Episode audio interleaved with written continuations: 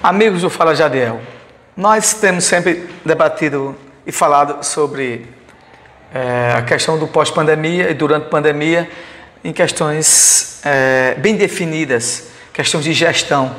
E hoje eu vou falar é, que isso serve para municípios, serve para estados, uma visão ampla do que está sendo debatido hoje sobre a educação pública fundamental, o ensino público fundamental, os grandes desafios nesse momento agora que estamos vivendo. Ora, nós sabemos que as aulas foram suspensas.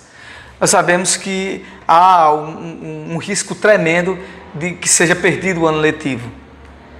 E qual será a solução? Né? E se não houver a, a, a médio e longo prazo né, uma vacina a, para a questão do coronavírus, para imunizar as pessoas, as crianças, que são indutores, indutores naturais, como é que vai voltar às atividades escolares? Ora, de uma das, de, de, um em um dos modais está se estudando claramente a questão do ensino à distância. Você tem visto muito falar disso em faculdades, né? os alunos continuam estudando, fazendo provas, trabalhos. Em escolas da rede privada, o pessoal de classe média, mesmo não sendo classe média, mas o pai faz um esforço, paga a, a criança para estudar numa escolazinha melhor, para a questão de você, se você não é rico, você tem alguma coisa para dar, tem que dar aos filhos educação. Eu sempre escutava isso da minha mãe. E é importante saber o seguinte: isso é uma realidade, mas é a realidade atual que nós vivemos por causa das desigualdades sociais. Os alunos da rede pública são poucos que têm um notebook em casa, muito poucos. São poucos que têm até internet nas suas casas. Né? Às vezes, os, os, alunos da rede pública necessitam até das, das ah, eh, para a sua família, né, das necessidades básicas mesmo. E aí tem um desafio para, ser enfrentado, para ser enfrentado. Né? Então, o que é que está sendo desenvolvido? Tem técnicos do Educação para Todos, é, educação, é, Todos pela Educação, é uma, uma ONG, né, é muito respeitada que tem muitos vários artigos educacionais do ensino público, principalmente do ensino público, e diz o seguinte, que a educação na pandemia e o ensino à distância é uma importante solução emergencial, ou seja, é importante que isso seja solucionado. Mas a resposta tem que ser à altura, porque exige um plano, um plano compreendendo, compreendendo as desigualdades sociais do nosso município, né, do Estado, de um Brasil como um todo. Então, você pergunta, Gedel, mas qual seria a solução prática? Existe um estudo muito, muito claro hoje. Primeiro, nós temos hoje professores que estão recebendo, estão em casa, claro, por causa da pandemia tem que ficar. Mas esses professores podem ser aproveitados, você é, estimular esses professores dando é, cursos à distância é, é para se atualizarem, né, de aperfeiçoamento, né, de capacitação. E na ponta, para os alunos. Hoje tá, tem uma proposta hoje muito clara para o Ministério da Educação para que haja recursos de adquirir plataformas de, de, de notebook para gestão educacional para os alunos da, da, do ensino público, do ensino fundamental.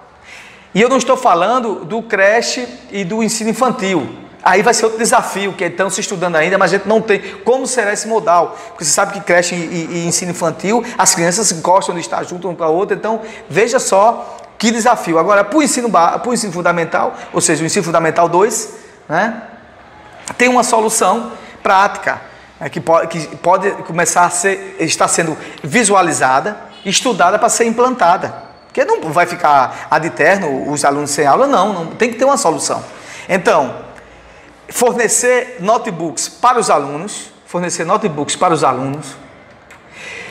Aí você diz, sim, mas o aluno pode ter o notebook, mas ele não sabe operacionalizar. Aí, aqui eu acho que em alguns municípios já tem já algum avanço, alguns, alguns municípios implantaram é, a questão de, de, do aprendizado, né, a digitação, né, de procedimentos básicos de comentar na internet. Acho que toda criança sabe, porque a maioria das, das crianças hoje sabe mexer no, no, no celular e no, no notebook vai ser mais fácil porque tem tecla e coisa e tal. E aí orientando, né, uma cartilha de orientação aos pais, né, com um orientador em casa a casa, fazer um, uma verdadeira operação especial, para quando esses notebooks que for desse, desse estudo que está sendo feito acontecer de fato, Também porque você não pode ficar também no meio do caminho. Eu tenho um notebook, mas não sei operar.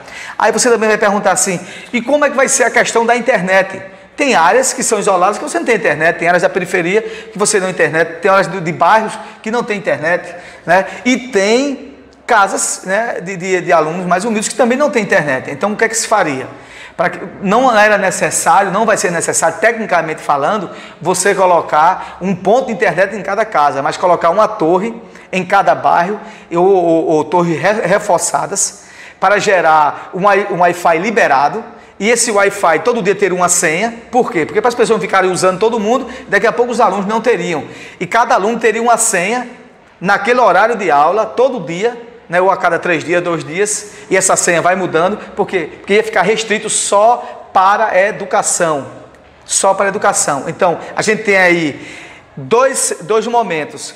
Você tem o desafio da questão pedagógica, de ensinar os alunos, e da questão técnica também. E a questão técnica seria isso. Essa seria a solução. E a pedagógica, capacitar professores atualizar professores também no ramo, no ramo da educação à distância, no ramo da educação à distância, né, compreendendo a, a, as, todas as, as, as, macros e micros né, complexidades no processo de tecnologia de informação, como é que funciona, para que o professor também esteja apto.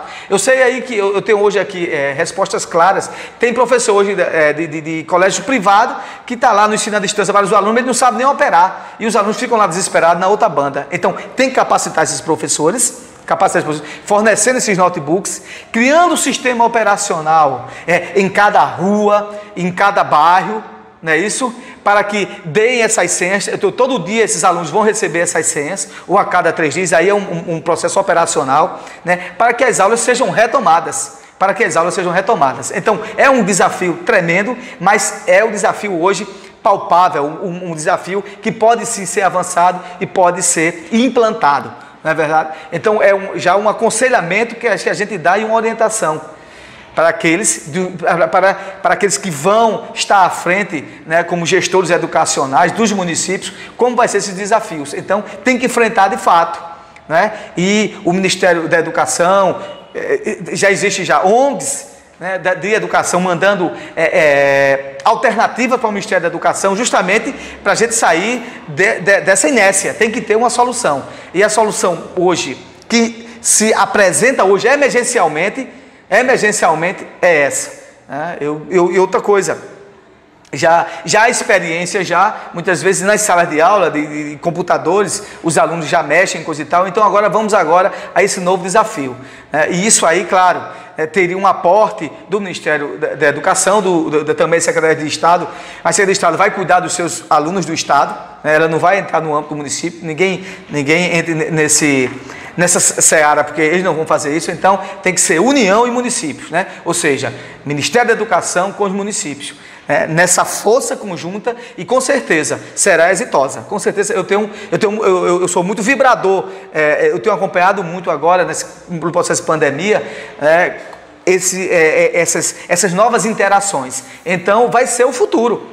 Né? Ou seja, vamos ter que vencer as desigualdades sociais com ações. Vencer desigualdades sociais com ações. E a ação mais palpável é essa. De um lado, um, capacitar, orientar professores como, nessa nova metodologia de ensino à distância e unindo esses esforços, orientar e capacitar os próprios alunos, né, para que eles participem. E aí temos aí o terceiro ator, que é o ator invisível, atividade e-mail, que é justamente o operacional técnico. Essas informações vai ter que estar lá naquele notebook, a diário lá, na hora que entrarmos que na hora que os professores entrarem com um sistema bem, com um sistema bem integrado, né, com uma banda larga de, de fato, né, para que não, não haja interrupções nas transmissões e para os alunos dando continuidade. Porque, para mim, é um, é um absurdo, é um, é um. Você ver, ah, quer dizer, veja só o que, é que vai acontecer se não houver de fato né, uma interação, se não houver de fato uma ação, uma ação emergencial. A gente vai ter aqui uma, uma distância que já é uma distância abrupta, uma distância grande entre ensino privado básico e fundamental básico para o ensino público e agora vai ficar pior ainda, vai aumentar mais ainda. Né? Vai ser uma coisa fora do comum, vai ficar o norte e sul. Né? E aí o que, é que acontece no final das contas? As camadas mais pobres, né? as pessoas que necessitam mais, vão ter muito mais dificuldades de entrar numa faculdade e de, se, de ingressar no ramo do trabalho, no ramo profissional, porque vai ficar aqui um nicho de pessoas tendo tudo e outros não tiveram nada. Então esse é o grande desafio Né? Esse é o grande desafio do gestor, não ficar só, oh, tem um problema, tem um, não tem um problema, temos um problema, vamos buscar a solução. Essa é a minha opinião e eu espero ter agradado a todos nas perguntas que vocês me fizeram sobre a questão é, dos novos desafios na questão da educação básica, do ensino fundamental e do ensino básico e do ensino público, para que possamos vencer nesse processo pós-pandemia e a médio e longo prazo vai ser o futuro, não tenha sombra de dúvida, porque se acontecer uma coisa dessa, nós já vamos, vamos estar preparados. Mas é bom porque quando as coisas, essas coisas acontecem, faz com que nossas mentes se aguçem para vermos novas alternativas. O que não pode é ficar do jeito que está, parado, enquanto o ensino privado está tendo suas aulas, o ensino público está aí a, a, a sem saber o que vai fazer.